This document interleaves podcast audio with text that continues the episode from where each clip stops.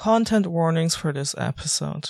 For anti-Eastern Asian racism and specifically anti-Korean and anti-Chinese racism for anti-Semitism, Nazism, Japanese imperialism, the rising sun flag and the swastika, and there's also a reference to alcohol.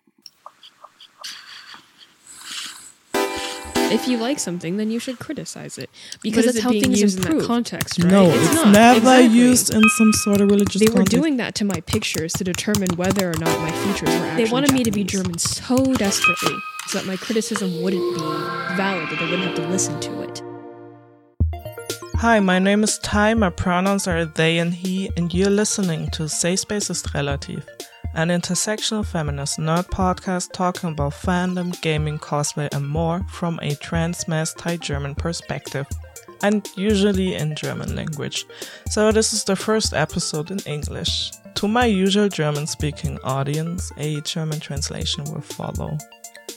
Today's guest is someone I really looked forward to talking to as he's someone I learned a lot from, especially considering my critical consumption of Japanese media.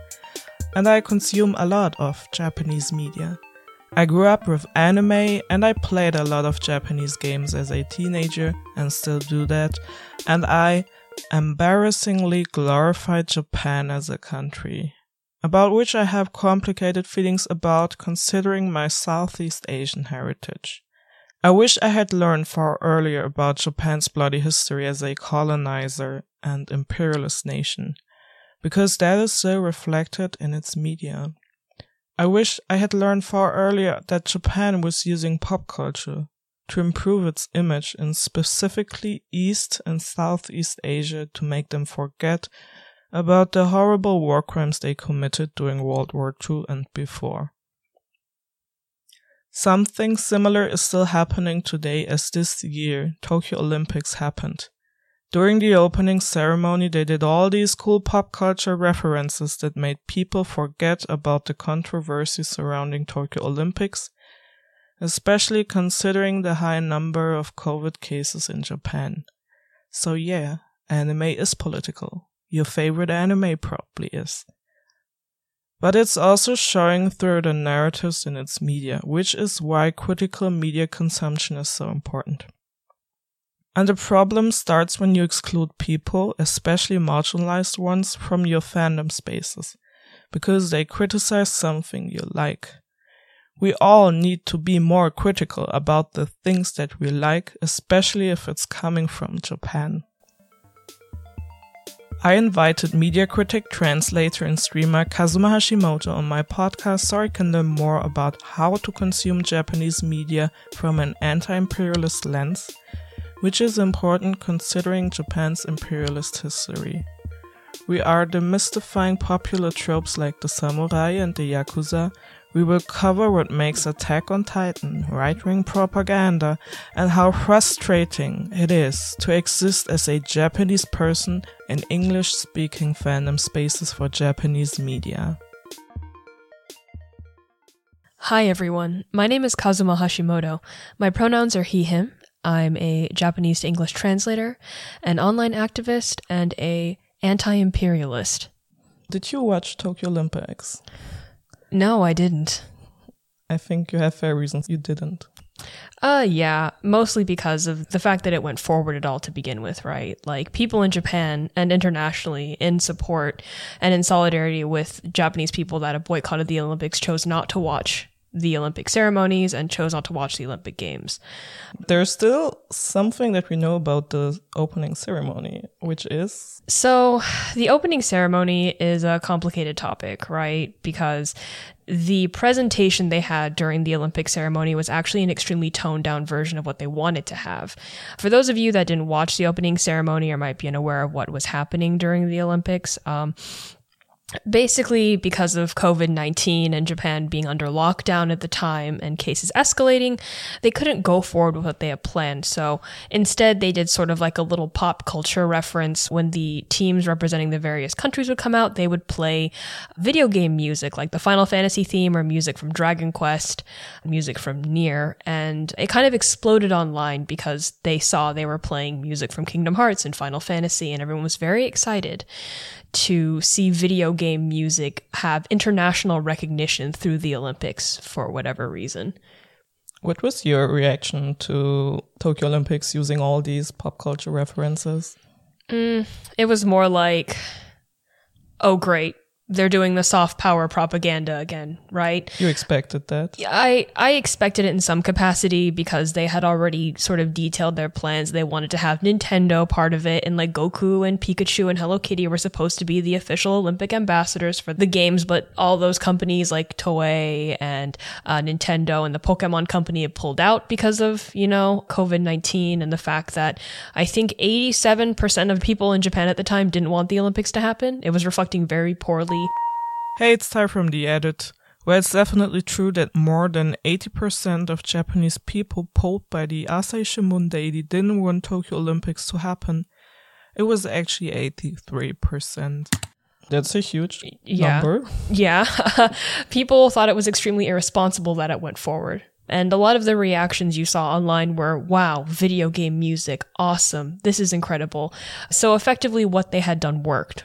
It were mostly, you know, international people saying these, right?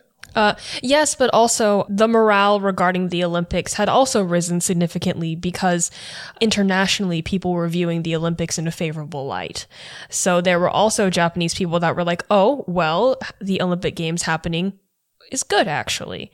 And attitudes towards it shifted mostly. It was sort of a 50 50, despite, well, now, as of the time I am recording this podcast with you, Tokyo is in lockdown again. And because of the Olympics happening and because of the spread of the COVID virus, people within certain hospitals in Tokyo, they no longer have room for people to go into hospitals. There are people dying in their homes of COVID now. Yeah, thanks for your insight on background information on mm-hmm. COVID situation in Japan. I think how people reacted to the opening ceremony with all these pop culture references says a lot about fans of Japanese pop culture, but also about mainstream people just watching Tokyo Olympics that don't have that much of a clue what Japanese pop culture is really about. Well, so on the other hand as well, while people were very happy about having video game music there, a lot of them were like, oh, where is the giant robot? Where's the Gundam? Where's all the anime references and things like that? So while people were excited, they were also sort of expecting more of the pop mm. culture, like what people associate with Japan, you know, like Godzilla, Gundam, Demon Slayer, Persona, Pokemon, Dragon Ball, things you're, like you're that dropping all these names. yeah, like, and that's something that people were genuinely expecting. At one point, Lady Gaga was supposed to come out of a Mario plumber tube. Wait, was Lady Gaga there as well? No, she was not, but that was one of the things they had planned, right? Because I think uh, the Olympics before, uh, former Prime Minister Shinzo Abe actually appeared through the Mario plumber tube wearing the Mario outfit. Wait, wait, Shinzo Abe. Yeah, Shinzo Abe. Oh, Yeah, okay. yeah. you know, uh, good, good old, uh, good old Prime Minister Shinzo Abe. The figurehead, like I a man I loathe and despise to the very core of my being. looking like a clown. Yeah, Uh, but but people forgot all of the things he had done. People forgot that he basically sends flowers to a shrine that enshrines war criminals of the Japanese Empire or that his grandfather was a war criminal and things like that and all of the all of the things he has basically done to ruin and continue to ruin Japan's relationship with Korea and China and other countries that Japan had colonized while it was an empire, right? And people fixated on that in the same way that people fixated on video game music being played during the Olympics. And I guess like people were also a bit upset that there were Japanese people in English criticizing the fact that video game music had appeared during the Olympics. What kind of people were upset? You know, people outside of Japan that love Japanese media so much that they have an idealized image of a country that they have never been to or maybe been to but are completely unaware of other social issues My favorite in topic. the country. You know. These kind of people. yeah. Th- you know those kind of people, right? People who say, I've played Persona, I've played Yakuza, I know about Japan. Mm, they know a lot about Japan. They know the image that Japan wants people to have of Japan. Do you have like favorite discourses you had with these people? In any case, you ever did debate with these people, I don't tend to give these people my time anymore. but you Mo- did at one point. Um, well, it was mostly to tell people, hey, while I write these pieces of media, this is the kind of backlash that I receive. Because when you write any kind of media criticism about video games, for example, right, you get people that are just incorrigible. They're just, they're awful people. They believe in a brand and they put faith in You that mean- brand or that Uh, product. you mean right? Japan as a brand? Or just in general, like video games, right? Mm-hmm. And then I'll okay, segue yes. into you know like what what what this is leading into, but you get these people who so staunchly believe in this piece of media in the way that you know people believe in you know Japan as like a country being everything that they idealize it that yeah but basically people having an attachment to like a game for example right or like the idea of Japan Or making it their personality? Yes, yes. And we see a lot of this cultivated not just through video games or Japanese pop culture, but you see it a lot in the West as well with things like Marvel, right? Where people will go out of their way to defend Marvel movies as though Marvel movies were there when they married their significant other or were there when their baby was born. Just attachments to pieces of media. So when I would criticize Japanese media and I would receive that harassment, the only way that I would engage with that would be, hey, this is kind of a step above what you usually get when you criticize video games. Because these attacks became deeply personal, people attempting to perform phrenology on my Yeah, pictures. what exactly? Phrenology is, um, you know, uh, this would be an easy example for people in German to, uh, Germany to understand, but you know, uh, in Nazi Germany, when they were trying to dictate what is actually like an Aryan, like what Ah, constitutes yes. that, they were doing that to my pictures to determine whether or not my features were actually Japanese. Based on what they determined Japanese. And this was not just like Japanese people, Japanese nationalists who would come into my DMs saying that I wasn't Japanese in my heart or that I was Korean or that, you know. That you were some old German guy? yes. Yeah. Well, that was the white people. Oh, that was, the white people. people. Okay. Uh, they wanted you to be German somehow. they wanted me to be German so desperately, so desperately, so that my criticism wouldn't be valid, that they wouldn't have to listen to it. So with discourse, I don't engage. I just sort of highlight that Japanese people that do speak about this in any capacity in English receive a lot of harassment. I'm not the only one. I'm friends with a lot of other uh, Japanese critics, like people who are part of the diaspora, people who live in Japan, that have received similar harassment right? Because when you talk about Japanese media or criticize it in any kind of way, be it constructive or not, people will find you and people will make it their business to try to form some sort of a personal attack on you to validate their like for something because they don't want it to be flawed. Do you think there's like some sort of difference in how people are attached to comics like Marvel and attachment to Japanese media, which they have more emotional distance to real life Japan? I think it's a Venn diagram that's a circle, right? Like Uh, it's okay. it- it's yeah, I'm, okay. I'm like vocab Okay. what? Sorry. So I think it's the same thing, but under a different context, right? Disney has effectively weaponized Marvel fans to defend this piece of media until they die because their personalities are formed around these pieces of media, right? We're- personality is Marvel. Yes, we're entering this age where people are forming parasocial relationships with brands. And people in that way have already formed that parasocial relationship with Japan as a country through its media. People consume Japanese media. They say, uh, Sailor Moon was formative to me as a child. So, Uh, what, what do you mean formative? uh, like something that helped shape you when you were a child, I right? see. Like for me, that would be Resident Evil, right? That's As how, a child? oh yeah, I played Resident Evil when I was 12. Okay.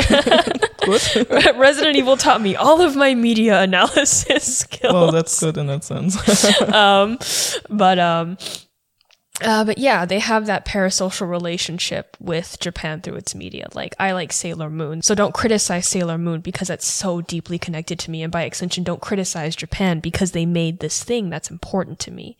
like, yeah, Japan, the country itself made Yeah. Sailor Moon. yeah, basically. But then it becomes a thing where, you know, they get introduced to one piece of Japanese media and then it quickly leads into other things, right? Like if you like anime, you probably play video games, you probably play Japanese video games, you probably listen to Japanese music. Maybe you like Vocaloid or something, or maybe you like then collecting figures. I, I don't like any of that. I only, I- for the I like record, I don't watch figures. anime and I barely read manga anymore. Yeah, it's okay. Do you think people that consume Marvel also form this sort of unhealthy attachment to the USA? Um, no, because I think Marvel is more of an international brand as opposed to something that is American. Yeah, people think America when they think Marvel, but do they unequivocally stand America? No, they don't. They stand Captain America, which is a propaganda piece, but they don't True. stand the country. Because you always see America. Yes. America's always in the news, and you know about American politics, mm-hmm. even if you don't want to. Yes. Which is something you don't have with Japan, at least when you're living in Germany or when you're living in many other Western countries, I mm-hmm. guess. So that's definitely where Orientalism comes into place. Yeah, it's the idea of this country that's so far off because there's a language barrier. Like you said, you don't hear a lot about it. Like a lot of people that are interested in criticizing Japanese media aren't even, for the most part, like aware that there are Japanese news sources that are translated into English every day, like officially from those news sources. And I think it's because either, you know, people sometimes don't want to find these things those are the people that have the deep attachment to that kind of media because they don't want to learn more because then that will destroy their image of this country that they love and adore so much.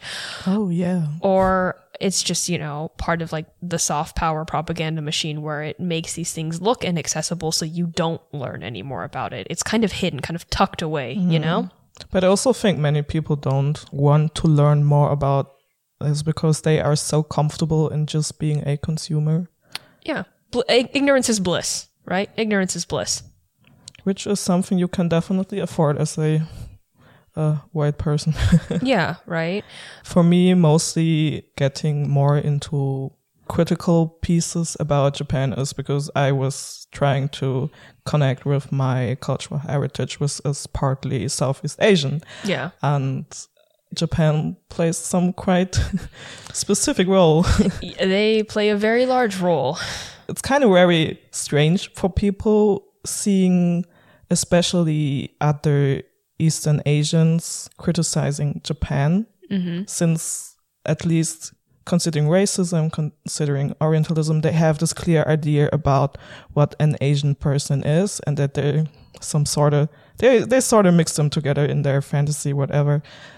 It's kind of such a difficult thing for people to grasp that Japan is actually an aggressor in Eastern Asia. Yeah, that, that it is a former colonial power, And right? this still is showing in today's age, especially through media.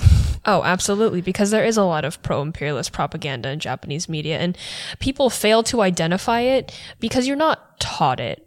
Like in Japan, there was literally a reform where they could either remove or soften the mention of war crimes in Japanese historical textbooks.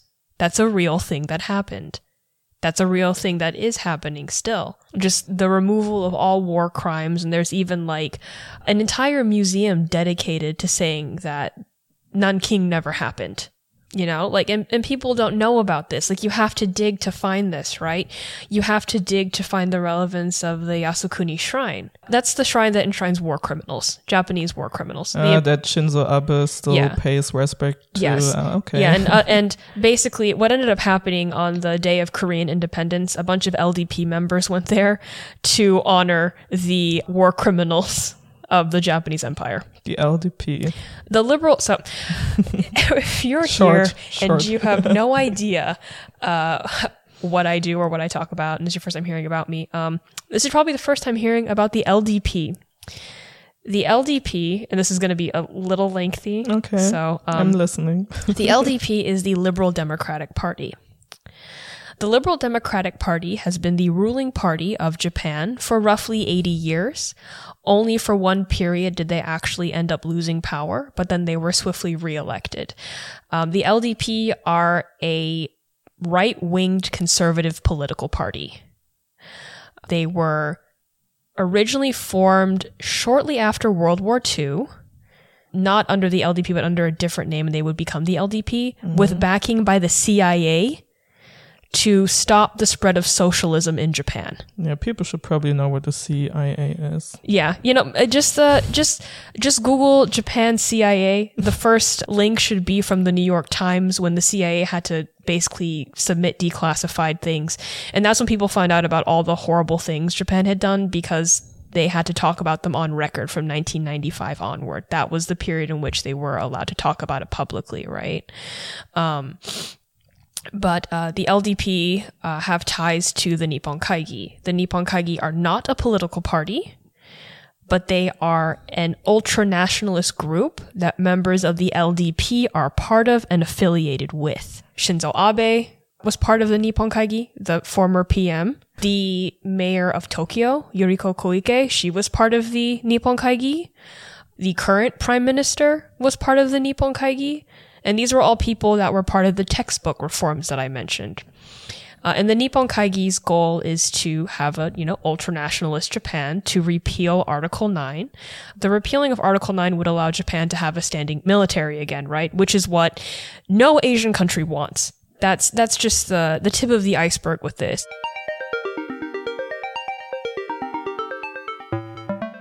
I think you said something on Twitter about sort of East Asians feeling unsafe in East Asian fandom spaces. I guess you probably meant like fandom spaces of East Asian pop culture. Yeah. Um, for not ex- like it's not like there's some sort of oh yeah I'm a fan of East Asia. Yeah. just, it, shouldn't be. There are people that do this, but no. yeah, that's, that's weird. Don't do that. Uh, you're a weirdo. Stop. um, yeah, more like when you are, for example, Japanese and you exist in English speaking fandom and you are talking about Japanese media. For example, like, I really used to like Final Fantasy XIV. Mm-hmm. I used to really like it. I was active in the fandom. My boyfriend used to draw fan art all the time because he's an artist. And we sort of backed out of that because thankfully there was a Korean artist that was kind enough to show us some of the issues with the game. And when Korean people were bringing this up, they were being attacked by European and American fans. And if you would talk about this, people would frame it as you are trying to kill their enjoyment of the game. Uh, you're anti fandom. Yes, yeah, you are an anti. And people don't understand that when you use the term anti, uh, when you call someone an anti, like, what are you calling them? And are they like an anti-racist? Are they against pedophilia? Maybe consider what you're saying. Like, oh, you nasty anti. Yeah, I don't like racism, so I'm an anti, right?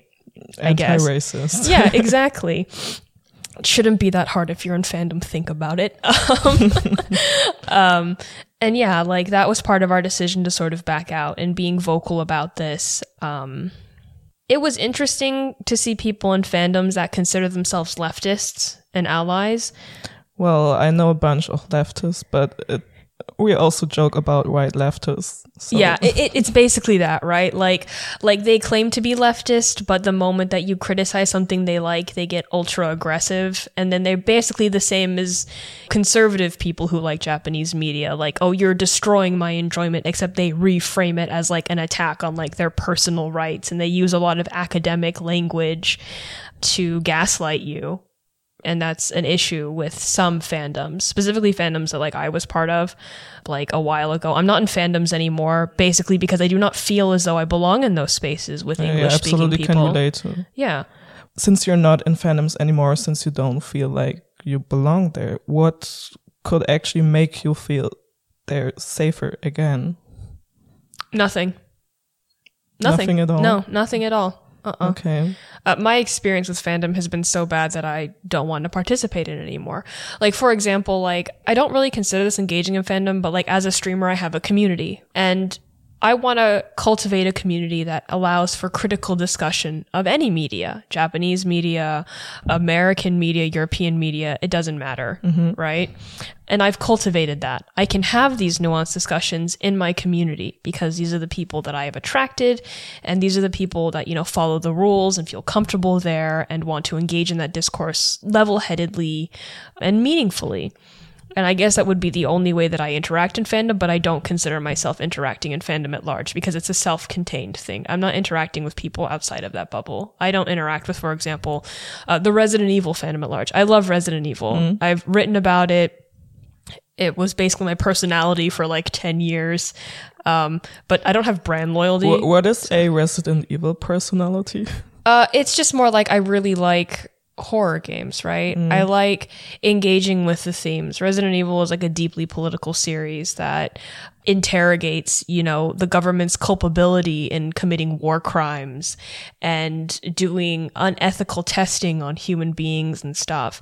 It feels like a piece of post-war media that serves as a critique to like the Japanese empire and the Japanese government. And that's why I like it. And it taught me a lot of like media literacy skills and doing a lot of investigation to real world themes and stuff. But you don't want to interact with other Resident Evil people that make it also their personality. No, because they do it in a different way. I see. they they they get they like get the into others. well they get into arguments about like who their favorite character is and stuff, Hmm. right? Like Whatever that argument needs I don't be. I don't I don't know. You can have your who favorite cares? character. Yeah, just because you like one thing doesn't mean that someone liking something else negates the fact that you like that thing. I don't understand that, but it's just because there isn't a space to have that kind of conversation anymore, right? Like when And- I but was you facilitated, facilitated, facilitated. you facilitated a space that encourages critical thinking, which is sexy. Yeah, and because that's what I want because I want to be able to talk to people about these things, right? Like I actually met my boyfriend playing Resident Evil and we've been together for 8 years now. And that was because we both like the themes of the game. We both like the characters that exist within that universe. We like the overarching storyline of it. We didn't just meet and be in a relationship because we shared the same fandom space. It was because we shared the same interest within that fandom. well, let's say fandom spaces do encourage more critical thinking. Would that be like a good direction? Yes. And I do believe that modern fandom does have that within some circles. Like, I believe that critical thinking does exist within fandom at large. You definitely have to find the right space. Yeah, exactly. Um, what I'm saying is that it's very complicated, I guess, because if you exist within fandom as a minority, people will always find a way to attack you, even if what you're doing is something you do because you like the thing that you're engaging with. Uh, we definitely always come back to people having a problem with critical thinking, Yes. which is why you're here today because I learned a lot from your media analyses and the way that you think about media. And it definitely helped me improving my critical thinking, which is something that you never should stop learning to sharpen. So, anyway, you're mostly here to talk about Japanese media. So, thinking about fandoms or fans of Japanese pop culture, what do you think is especially critical about how these people consume Japanese media? First of all, thank you so much. That means the world to me. When anyone says, like, reading your piece, like, helped me look at this thing in a more critical way, that really means a lot to me because I don't hear that a lot. I mostly just receive a lot of, like, hate and stuff. Uh, so that really means a lot to me. And regarding, I guess, like, the ethical consumption of Japanese media, I think in that way it's important to be knowledgeable of the country's history of the media that you're consuming, right? Because history will affect how media is made, how it is consumed, and what kind of messages and values it will have. So when you are consuming Japanese media, you should, you know, maybe investigate the history of the country of that piece of media you love so much because you want to learn more, right? Like you said, like you can always learn more, you can always know more, and I encourage that. And that should play into how you consume media. Like if you really like Dragon Ball Z, you should look at how that myth originally originated in China. And why do you think Japan has that myth? And why is it popularized in that country? Maybe it has to do with colonialism or Japan's relationship with. China. yeah, but, but that's like important, right? Yes, it's definitely important. No, but what I mean to say is that many people actually do this research, Mm-hmm. but this leads into a direction in which they get more into, oh yeah, Japanese culture, amazing. Not like Oh. oh, okay. Well, you it, know. it happens, uh, but yeah. it happens in a way that only serves what feels good to them. I, I see that a lot regarding like on Twitter, right? Because I follow a lot of people that are Japanese people living in Japan and also like expatriates living in Japan. And sometimes expatriates will realize that, you know, I moved to Japan and like the first six months I was in love with it and I moved here because I liked the pop culture and it got me interested in the language. And then after six months, it was just horrible and I left. But also they're a tourist, right? So Yes. they don't have to live uh, being a Japanese national. They don't have to effectively live with the, I guess, the, the permanent side effects of living there. Like, Side effects. you know, like uh, overwork, uh, workplace discrimination, how that, you know, there aren't laws to protect people from workplace discrimination, uh, just in general, you know, things like that. For me, what I think is especially critical about how people consuming Japanese media that are also like fans of Japanese culture is this one-sided and sort of glorifying Japan mm-hmm. thing, which is also like that you talk about right now. And it definitely makes things difficult when you want to criticize something. And well, I think media critic is something totally natural. Yeah. Should be. Yeah. It al- always was. But Yeah, if you like something, then you should criticize it because that's how things improve. And people don't understand that the only way things will improve and change for the better is through criticism on any level. People criticize things because they like them. shocking. I know. Breaking news. More at six. One of the biggest things for me is that people don't know about fascism or mm-hmm. Japanese imperialism. So recently, I listened to a podcast, you guessed it in, it was called Best Games Period. And I'm just gonna reproduce a question you brought up yourself. Kazuma, why do you always bring up Japanese imperialism? Because it's important. People need to know about Japan's history as an empire. People need to be aware of the themes they're engaging with in media and if they are buying into pro imperialist propaganda. I think a good example of this is Attack on Titan, how flagrant it is as a piece of pro imperialist propaganda. Which is definitely a topic that we will talk more about today. Uh, well, it's just like a really good example, right? Because at Attack on Titan concerts, right? They have concerts where they play the music. And there's like video footage of people going to these concerts and the performer standing on stage saluting wearing military uniforms and the crowd mirroring those salutes what uh you know the the hand the mm, hand mm. over the heart I thing, right? And Yikes. when you think about that, and I need white people to think about this really hard. If Germany created a piece of media that was like this, and you saw this happening in Germany with people saluting and doing that at a concert, wouldn't that raise red flags for you? Like, you need to judge things on that same level of equivalency. Why does that not set alarm bells off for you in the way that it would if it was being performed in Germany, considering Japan was a former colonial power Yes. that was allied with Nazi Germany? Can you quickly outline what is Japanese imperialism about? Uh, so Japanese imperialism is, you know, effectively the same as any other kind of imperialism that you would find in the country, except it's based out of East Asia, specifically Japan. And it's based on the idea of the same manifest destiny that Germany had regarding its superiority as being, you know, the white race. Except in this case, it is the Yamato Japanese people, where they believe that only the Yamato Japanese people What's, what's Yamato? Yamato are the Japanese people from like a specific region in Japan, right? Which is which? It's like central Japan. Um, so this is why you so have So it's like not Hokkaido or no Hok- Hokkaido is like Ainu, Yes, and then yeah. south is Ryukyu, things like that. And this I is. Okay. and this is why you have this also very weird system in Japan that's like deeply discriminatory where people will be racist against other Japanese people based on the fact that they are not Yamato.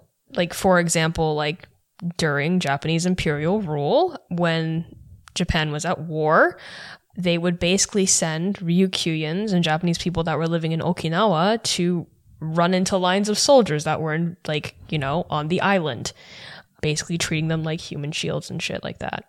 But effectively, you know, it's based on the idea that the Japanese race, the Yamato Japanese people, are superior to all Asian people. It's the idea of Pan Asianism.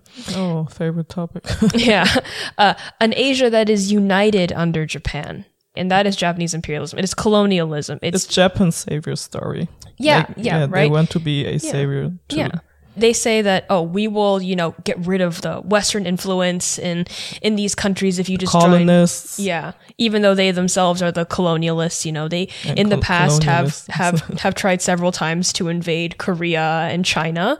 They invaded the Philippines and other Southeast Asian countries, and they did awful, really horrible things within all of those countries, and they have never effectively paid any reparations for that in any meaningful or super tangible way towards the people that suffered under Japanese colonial rule because that is what imperialism is, right? It's colonization. And what they had done is they had colonized almost all of Asia. Since we're talking about Japanese media, it's even more important to know about this. Since, Mm-hmm. as you said, people should be aware of cultural clues. So, I want to start with talking about Ghost of Tsushima, which isn't a Japanese game at all. But it sure is loved by Japanese ultranationalists. And that is something that you can talk about Oh, in yeah. a few. Yeah. First, what is Ghost of Tsushima about? Uh, Ghost of Tsushima is a game by Sucker Punch in collaboration with Sony.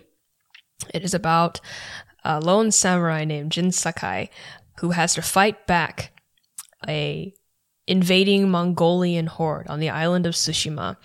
It is a fictional account of the Battle of Tsushima that occurred in Japanese history. Uh, Uh, that which year was that? I don't know, uh, like in the century? 1500s or something. Mhm, okay. Um, so like way way before the samurai that you know like like as as we know it in pop culture right? Like date masamune uh tokugawa ieyasu you know like those big and anyone who knows that will know those names. That's, that's all i'm gonna say. Um the, don't Sen- know the sengoku name. period basically you know? And it basically is like a fictional account of a myth that would later be repurposed into Japanese pro imperialist propaganda to steel the Japanese military. Because that was when the kamikaze came, the divine wind, and wiped out the Mongolian forces. So you play as Jin Sakai and you fight back the invading Mongolian horde while wrestling with your honor and doing the right thing. Honor. Honor, yeah. Take a shot every time they say honor. Your liver, your liver will not like you. Yikes. Um, But yeah, that's basically the premise of Ghost of Tsushima. It's a very nationalist us versus the invading force narrative.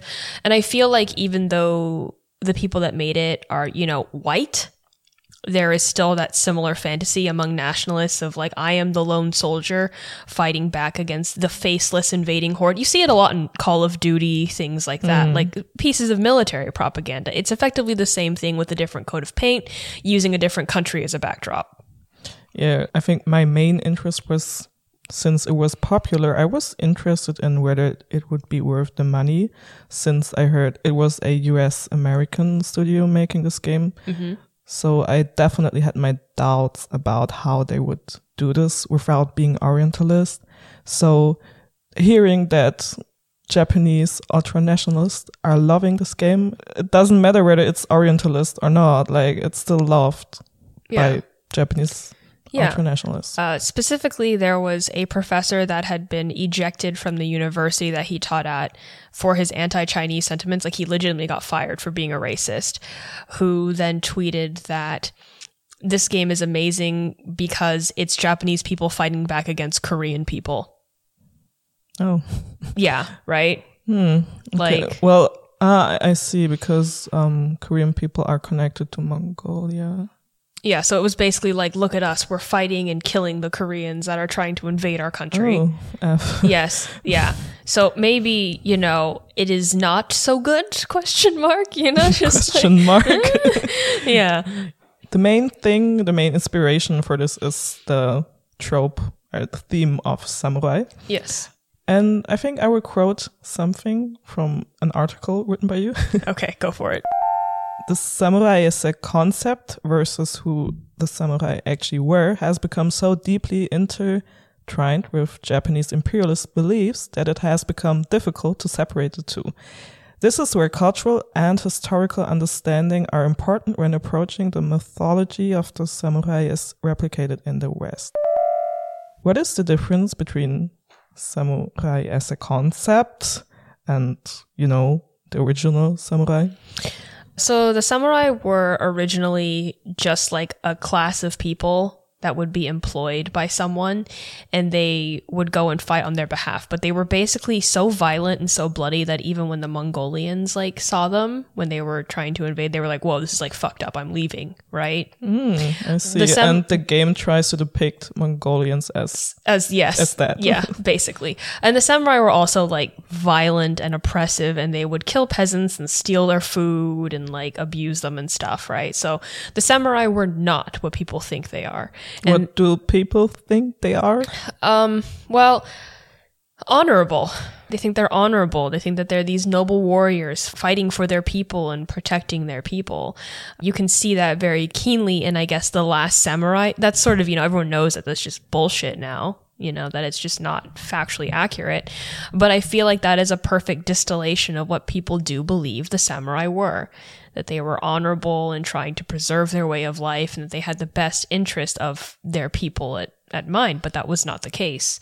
Even as history progressed, they were still violent and bloody landlords that were killing each other and sacrificing their people to effectively lead and unite Japan, right? Like they're just so deeply connected with war and violence that that's just what they were. They they didn't have that Bushido code, that honor. The Bushido code originally came from warrior monks. What is the Bushido code? Uh, so the Bushido code is sort of like an ethos that you carry with yourself, right? Just I used this as an example before. Like it, it's originally it was just sort of like my Bushido code is that I follow this mandate, right? This is how I define my moral code. Uh, the Bushido code it was then repurposed by uh, Nitobe. Uh, you know, from my article, you it had like a yes, link there, yes, right? yes. it was basically then taken and repurposed as a means by a Japanese man who spoke English and was a Christian to appeal to the West to show that the samurai were chivalrous and honorable to make Japan more appealing to white people. I'm not even kidding. It was basically way after, you know, the samurai actually existed. And then that idea was re-imported and then fed to the Japanese people and the Japanese army and then used for ultranationalist purposes. So it was sort of this idea that was created to appeal to white people that then came back into the country to purport a belief that never existed to begin with to make them effectively fight on behalf of the Japanese empire. I see. Well, the Bushido code is something that you refer a lot to in your critique of Japanese pieces of Yeah. media. Yeah. Should we definitely be more aware of this and the samurai trope and how it is used in media? Definitely, because it is a deep part of Japanese culture so much that it has become a piece of soft propaganda, right? Like, people don't know what the samurai originally were, like, as a concept, as a class. They know it as the distillation of that that has been repurposed and refed to people through pop culture. Uh, through you, I learned that samurai actually, well, they were also queer. Yeah, for example, like a lot of the samurai that existed in the Sengoku era were extremely gay. um, they were having a lot of sex with each other. Good for them. Yeah, you know? So that's something to consider too. You know, it's this idea that people don't really acknowledge or whatever, or really, I guess, discuss anymore because ultranationalism is being conservative and people don't want to acknowledge that maybe your his your country has a history of homosexuality or a, yeah gender expression that deviates from the norm. Since this was a game made by US Americans, are there some sort of similarities or like what is authentic to samurai and how it was portrayed in Ghost of Tsushima?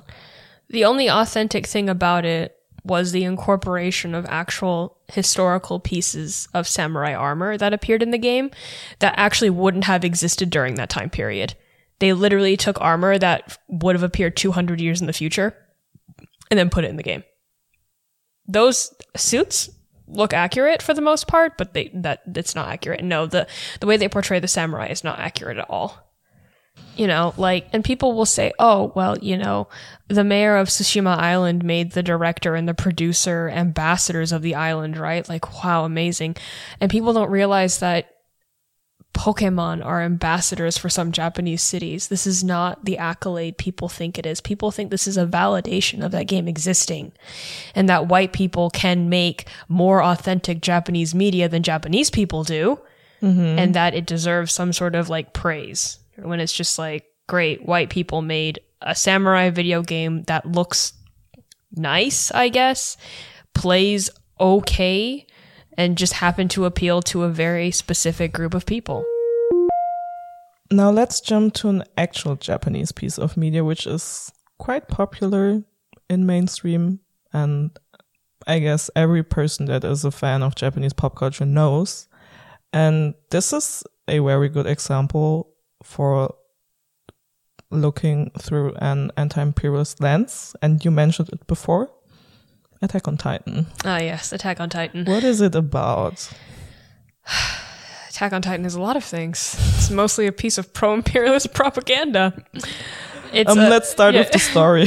uh, it's basically like another us versus them narrative with people being behind a wall and having to defend themselves against an exterior threat called the Titans through the use of their military corps and the flashy gear system or whatever that like uh, it looked good. Yeah, you know, the, it's the studio, the anime that made it very popular because the manga looks like shit. Uh, yes. yeah. Um, yeah, I Attack on Titan slander. I try not to think about Attack on Titan. I wrote a piece about Attack on Titan, and then I was like, "This is all leaving my brain. Like all. Sorry, it's, it's coming back. um, but yeah, it's again one of these us versus them narratives that has to do with like genetic experimentation, the oppression of like a marginalized group, and how the narrative tries to spin it on its head that the the people being oppressed were actually the oppressors, and therefore oppressing them was fine. It's just it's a it's a bunch of different themes wrapped up into a very bad piece of media. Sorry if you like Attack on Titan, but I think it's bad. You can think it's good, but I think it's bad. Don't yeah. at me. When was the first time you watched Attack on Titan? Or got in contact with so, the media? this is hilarious. The first time I got in contact with Attack on Titan was uh, when I was much younger. Obviously. And, yeah, much younger. And I had a How short, old were you? Oh, God, I think I was in my early 20s. So almost mm-hmm. 10 years. Uh, I just started dating. Um, Attack on Titan was, I think, most popular in 2014. Yeah, yes, yeah. Um, because I distinctly remember I had a short haircut and I just started dating my boyfriend. My boyfriend is like tall, white, and blonde. And I remember Perfect meeting up Attack with Attack on Titan character. yeah, uh, it's easy. And this is this is gonna make you laugh or cringe. Who knows? I want and we were laugh. we were meeting up with someone, and they were like, "Oh my god, you two should totally cosplay Levi and Erwin because I'm shorter than him and I have like the sh- black hair and I have like a really like I look very mean when I just like stand. You look mean, okay. yeah, and that was my first exposure. I was like, I don't know who these characters are, right? Because I don't like anime. I don't really read a lot of manga anymore. I didn't read it then. Um, I was sort of like the Japanese person that people be like, "Are you really Japanese?" Because you don't watch anime, and it's like, I do other shit. I have a job. um, hmm. um, and that was my first exposure. So I like looked into it and I was like, this seems wrong. So then I looked into the creator and then I was like, this makes a lot of sense now. Okay, but what felt wrong to you? The way it portrayed the military, the the glorification of the military, knowing Japan's history as a former colonial empire, right? When I got first into contact with Attack on Titan, I was very reluctant to watch it because when you have anime sites, there are always genres, mm-hmm. and one genre was literally military, and I, I couldn't understand why I would want to watch an anime that is about military. and also I was I was quite soft, and it has a lot of gore and splatter. Well, mm, depends, but I didn't want to watch it, so I actually watched it when I was an adult, and I think that was good because even if Attack on Titan is targeted at younger teenagers, mm-hmm. like I don't think the topics that are portrayed are something that teenagers are able to comprehend at all. They'll just you know they'll just consume it and be like wow cool. Yes, you know and that's and that's part of it. That's what propaganda does The action right? is cool. yeah. The action's cool. The characters are awesome. Uh Um, mm, yeah, aaron okay. aaron seems really motivated. I'm just trying to talk from the perspective of attack on titan fan. I Oh, yeah, I, I would i would never Give me think this. um i have no love for this series. I think it's ugly and poorly written and it's interesting that you know when it ended a lot of fans were really mad Hmm. they actually made a change.org position to try to get Isayama Oh, to change the to change the ending of the series. Um, well, it didn't happen. yeah, well, you know, it's propaganda, right? And I keep saying this, and I'm sure there are people that are being like, well, what are your substantiated claims for it being propaganda? And it's like, if you, and again, this is the thing, because Isayama has a personal blog where he just In sort of- Japanese. yeah, and writes things. So, for example, like I, a Japanese person who speaks Japanese mm-hmm. And reads Japanese, goes there, mm-hmm. and I read that he has a fascination with the Japanese Russo War, and that already bring like has a lot of red flags for me personally, given Japan's history and how it basically was acknowledged as a world power after the Japanese Russo War, and how Mikasa is named after a warship that took place in the Battle of Tsushima during the Russo-Japanese War. This is very much like uh huh. So I see this guy writing this manga about the military is fascinated with the war that made Japan validated as a world power in the eyes of like the Western world. That would be considered like a period of the golden age of Japan, right? For some people, for people that like that time period who like the idea of the Japanese empire being in power, being a formidable military force. This is like shortly before they decided to attempt to colonize Korea. Yeah, it's So- uh, not just like implication to Japanese imperialism, but also to Germany as well. Yeah. I mean, the whole Attack on Titan is inspired by Germany. It's um, the island, well, or more like uh, the what is it? City? Is it? Do you call it a city? Is it a country? I don't know. Um, wh- wherever they're living Yeah. at, it's um inspired by some German. Well, it is basically some German town, uh, somewhere like two hours away from where my parents are living. Wow. I've never been there. I should go there for Research purposes. for uh, Attack on Titan slander. no, um, the character Aaron that you mentioned is also based on a German general oh, okay. from World War Second. Like he was also in the First World War. Um, he was based on some German general called Erwin Rommel. okay. Yeah. and I've that's that's one of the most known generals from Nazi Germany internationally, since there's some sort of myth around him, since he had to um, commit suicide as Hitler wanted it, like in 1940-40, he had to commit suicide, which is funny since the Aaron character in Attack on Titan. Well, sorry, spoiler, but he died. And before he died, he wanted to do a suicide mission. Yeah. You remember that? Yes. I do. So it um comes a little bit together. And for me, like someone that's um living in Germany, my thumb rule is always when Japanese anime manga is referencing Germany, mostly never good things come out of it somehow. Well, Germany has this reputation. You know Black Butler. Unfortunately. Yes, unfortunate is a good word. And there was also an arc that's playing in Germany in which German science was glorified.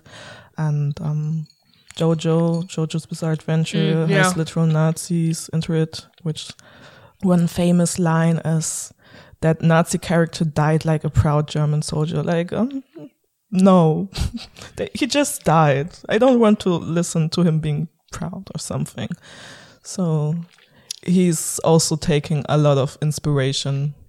Well, inspiration sounds like a good word, but he takes a lot from Nazi Germany history as well, considering um, ghettos and the armbands that marked Jewish people, which were also used in the anime, which is something people definitely made awareness for to not cosplay that. Like, not cosplay an outfit with an armband that is literally, you know, referencing everything that Jewish people experienced during that Nazi German period.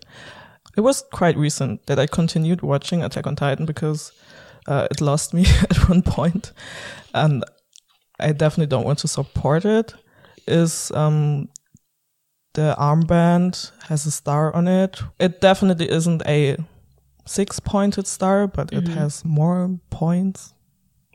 Well, it's it's clearly a reference to Nazi Germany and the armband that Jewish people were wearing. And in the third season, it was kind of yellowish. And yellow was definitely the color that Jewish people had. And funny enough, in the fourth season, it was clearly white. So it looked different. I don't know what they try to do, but it's not something that you can ignore. Absolutely not. And there are a lot of labels for Attack on Titan, like fascist, um, militarist, anti-Semitic. What I learned from your article was you were talking about remilitarization, considering the ending of Attack on Titan. Yes. Um, spoiler territory, Yeah. but I don't care about spoilers.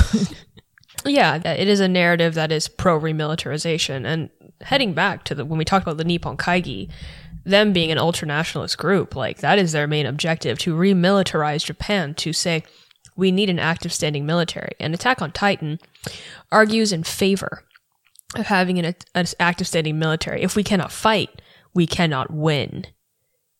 If we cannot fight, we lose. That is some of the final lines within the ending chapter of Attack on Titan.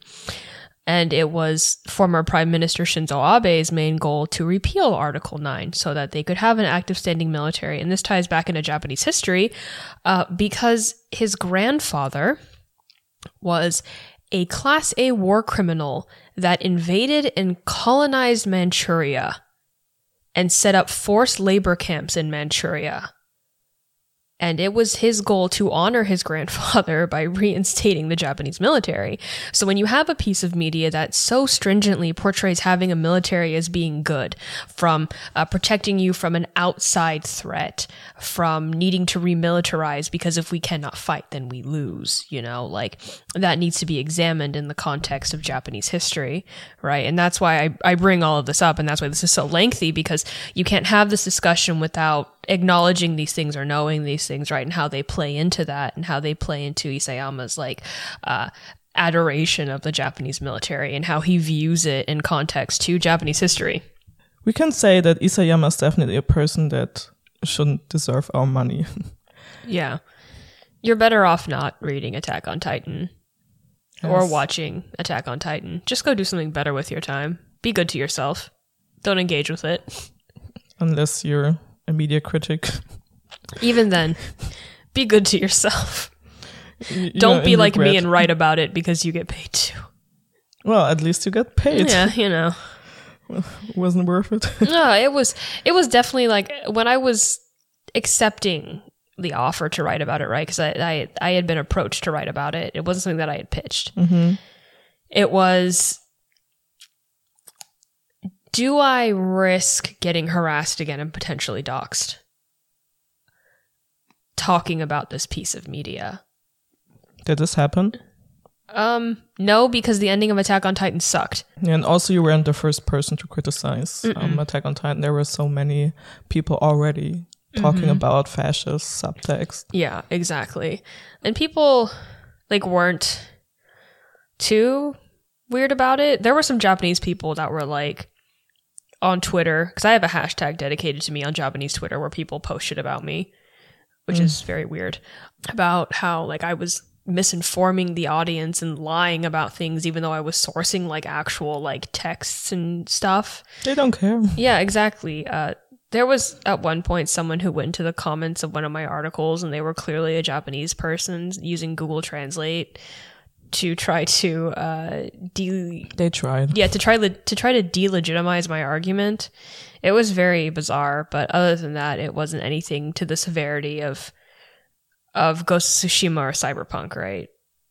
So I was happy that I took you that, were but- definitely writing about Ghost of Tsushima when it clearly came out. Like yeah. there wasn't really that much yet.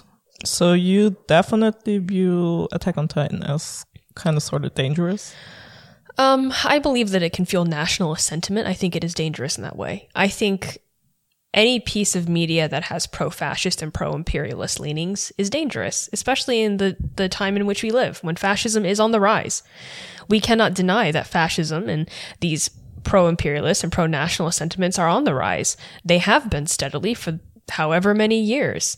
And we're becoming more aware of it in the media we consume because it's becoming more apparent and we're able to educate ourselves by having this discourse online and you know talking about that and sharing it through social media.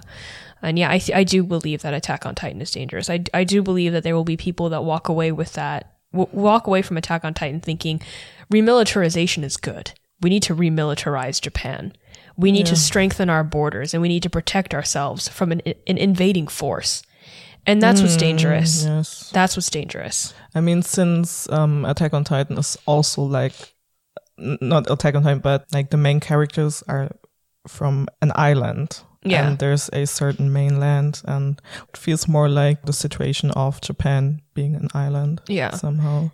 It's Yeah. it's the reframing of Japanese history, right? Like the idea that if Japan doesn't remilitarize, then it will be colonized by outside forces, right? But Japan did the opposite. Japan was an island nation that colonized almost all of mainland Asia. It's history revisionist. Yeah, what the story of Attack on Titan definitely showed is that both parties are sort of dangerous. Like, there isn't a clear oppressor. Well, there's definitely a dynamic between oppressed people and oppressors, but they're also showing the oppressed people being sort of biologically dangerous. So it's something that's not really authentic to our real life Yeah. what I can at least say from since I'm in cosplay circles, like when you bring these things into real life, which real people can see, that's not good. like you, shouldn't, you shouldn't ever wear something that you, you probably know Hetalia. You shouldn't ever wear military oh, uniforms. Oh God, do I know funsies. that was that was when I was still cosplaying Hetalia. Like that was a big thing, right? Oh, you cosplayed no, I, Hetalia? no. When I was cosplaying, I would never cosplay Oh, okay, Hetalia. okay. Unfortunately, I knew a lot of white people that loved to cosplay Germany, and those were all very weird, weird people because they were attracted to the fascist uniform. They thought it looked nice, without you know realizing that you're cosplaying a Nazi. from subtle fascism to more quite clear fascist symbolism and aesthetics, let's bring the worst one to the table. Uh, we're not talking about Nazi Germany, but um, actually the rising sun flag, Oh, great! Yeah, which okay. is something people aren't aware since um, what is Japan? People don't want to know. It's pretty uncomplicated, but why is it bad to reproduce, replicate the rising sun flag? Uh, the rising sun flag is a symbol of oppression and the symbol of the Japanese Empire. And a lot of people are like, well, it's the equivalent to flying the Nazi flag. It's also the equivalent to flying, you know, the um, Confederate flag, right? Mm, in. America because it's a symbol of oppression to the people that you have colonized and oppressed. Again, like Japan flew this flag when it was an empire and it was colonizing uh, the Philippines, Korea, China, other Asian countries, and Southeast Asian countries. And a lot of people view this as a symbol of oppression because it is. Because it is the flag of an empire that committed awful, horrible atrocities. And that's why it should not be flown in any capacity. And unfortunately, the. Sorry, I'm like I'm like rubbing my forehead right now because Yeah. this is ridiculous. Um, ahead of the Olympics, the Japanese government put out an official site saying that it was okay to raise the rising sun flag because people were spreading awareness online that this flag is bad. Do not fly it. It is offensive to so many nations around the world that experienced life under Japanese colonial rule. And they were like, no, it's part of our history. It's part of our heritage. And it's like, yes, it is part of your heritage and your history, but you need to let go of that. If this is something bad and it represents something bad, perhaps it is time to simply not use it, especially if it is used at Japanese ultranationalist rallies alongside the Nazi flag. Like, uh, there are legitimate rallies. I think you've maybe seen them in Tokyo where Japanese nationalists will march and they'll wave the Japanese imperial flag, the rising sun flag, next to the Nazi flag with the swastika and everything. Yes. And at that point, if you think that is still something innocent, then you're lying to yourself because that visual is clear, that visual is there, and that's like legitimate proof, right? So just don't don't use it. Don't Yeah, use it. it's- It's it's a no brain thing. Just don't Yes, use it. Pretty uncomplicated. And and if you are, you know, like a Japanese person, you feel really upset about this, maybe read into history and understand why sometimes these things just shouldn't exist. I've also had white people come to me and say, "Well, then you must think that, you know, the British flag shouldn't exist." And then to which I say, oh, "Yes." well, flag- Yes. every flag. Yeah. basically. Oh, I, I don't believe in nation states. Yes. I don't believe that nation states should exist. So that's my stance on that. But it's the whole whataboutism of like, well, if the Japanese people can't have their colonial flag, then what about these other nations? Well, they shouldn't have them either. It's that simple. Um, it's definitely good that you mentioned that swastika, like Nazi swastika flag, is being always lumped together with the Rising Sun flag by Japanese ultranationalists.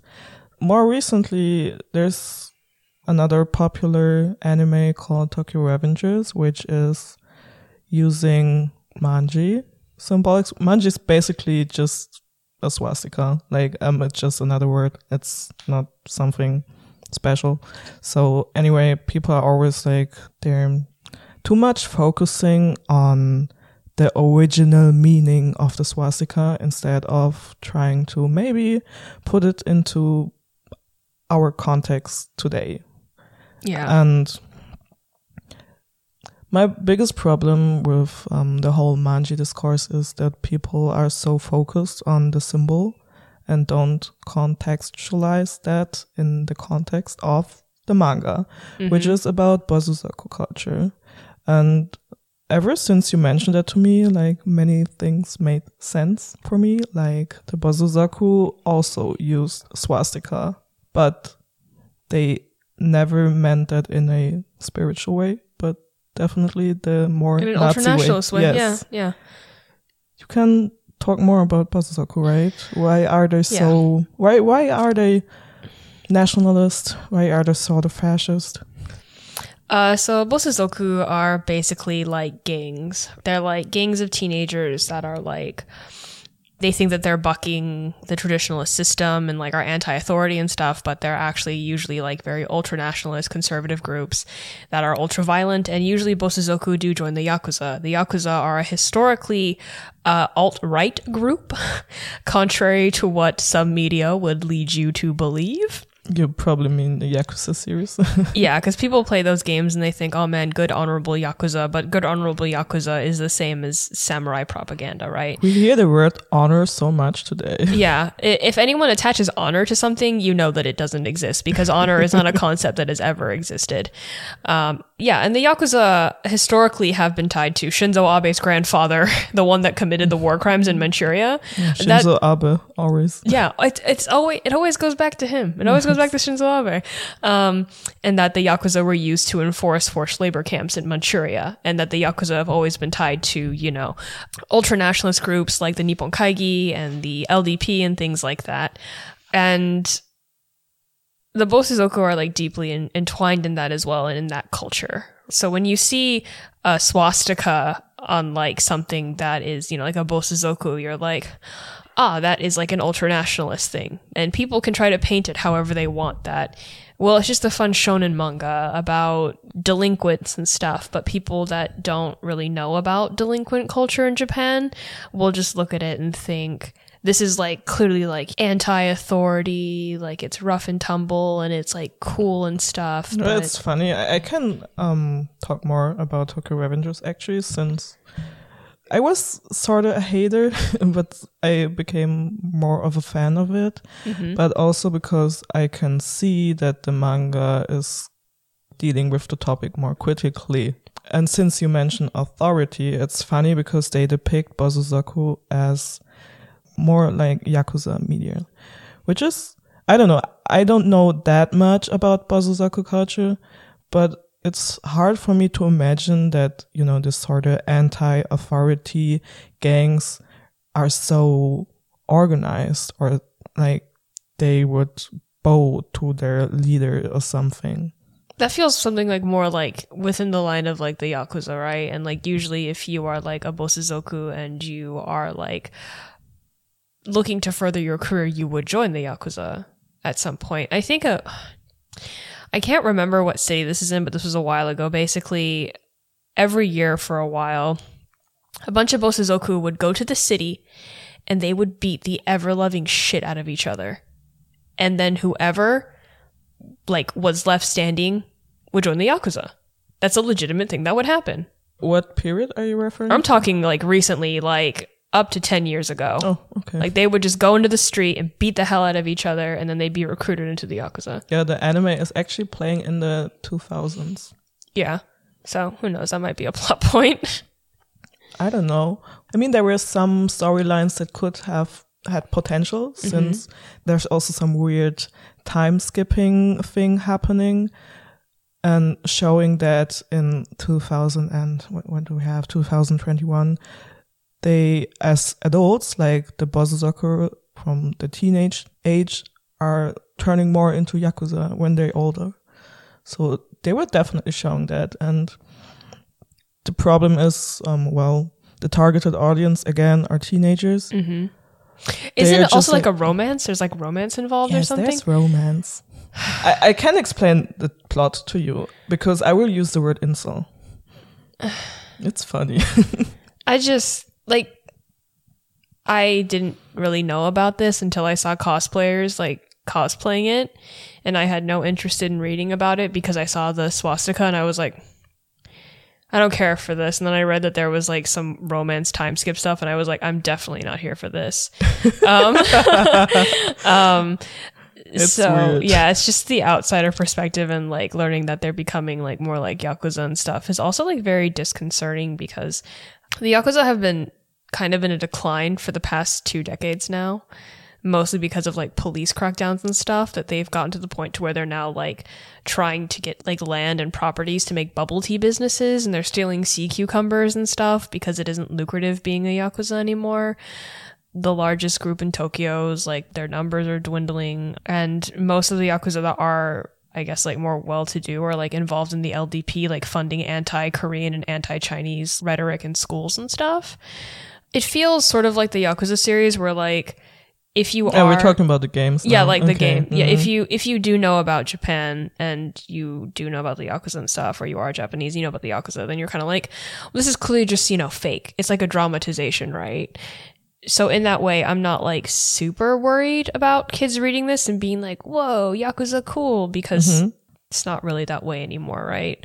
I'm more worried about people from the outside having these conceptions, misconceptions about a very dangerous group of people that in the past, you know, have extorted the Japanese people and treated people extremely poorly, like, you know, like just running racketeering groups, beating the ever loving hell out of civilians and stuff. Like, I think maybe five or six years ago, there was even a protest in Kyoto where a bunch of geisha and other business owners were walking around holding like anti Yakuza signs because they were like, we want them out of our neighborhoods. Like, we want them away from our businesses.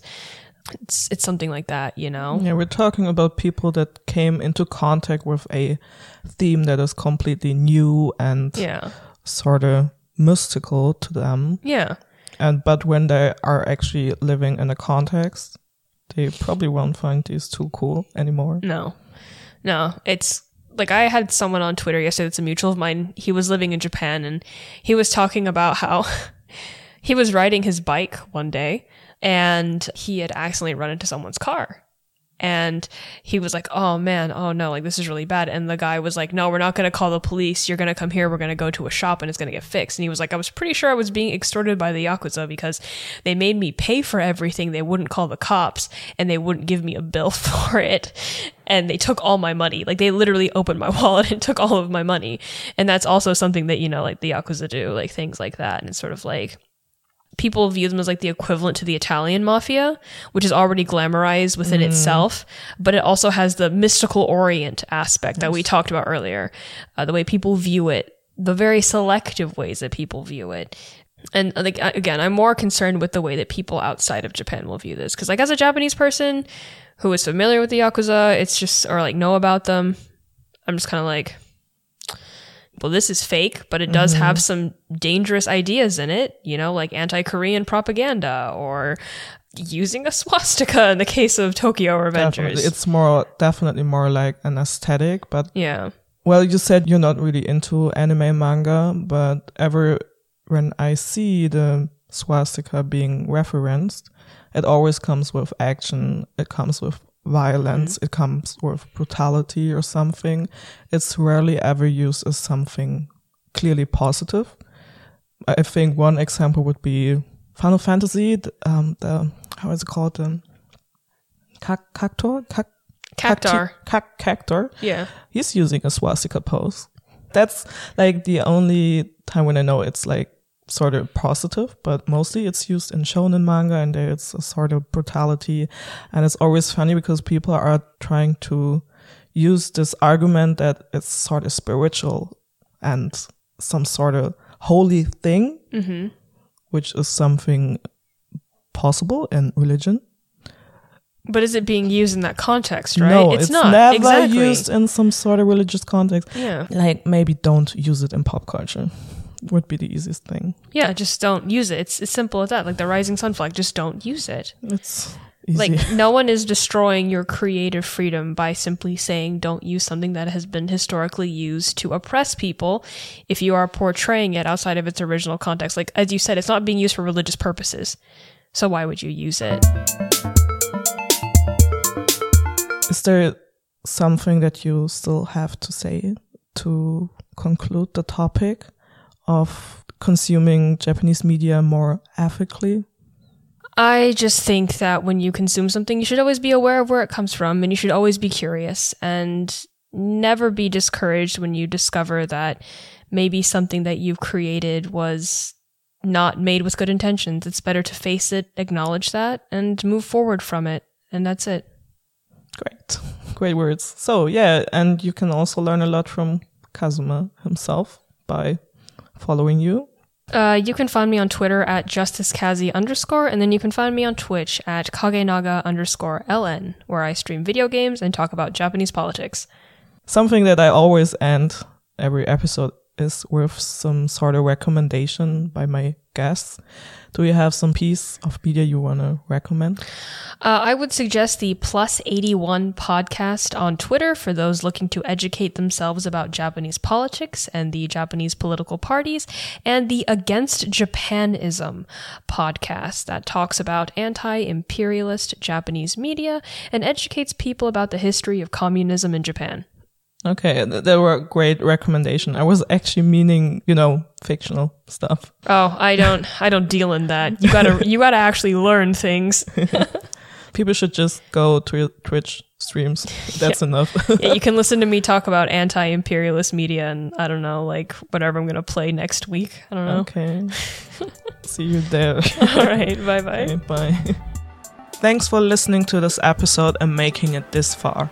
I personally gained a lot from this talk I had with Kazuma, and I hope so do you. I would love to hear back from you. You can send me your thoughts about the episode, what you learned, your feedback, or what's still on your mind via my socials or my email. You will find these in the show notes. Share this episode with fans of Japanese pop culture or people that casually consume Japanese media to share their knowledge. So that's it. Thanks again for listening, and I hope you have a great day.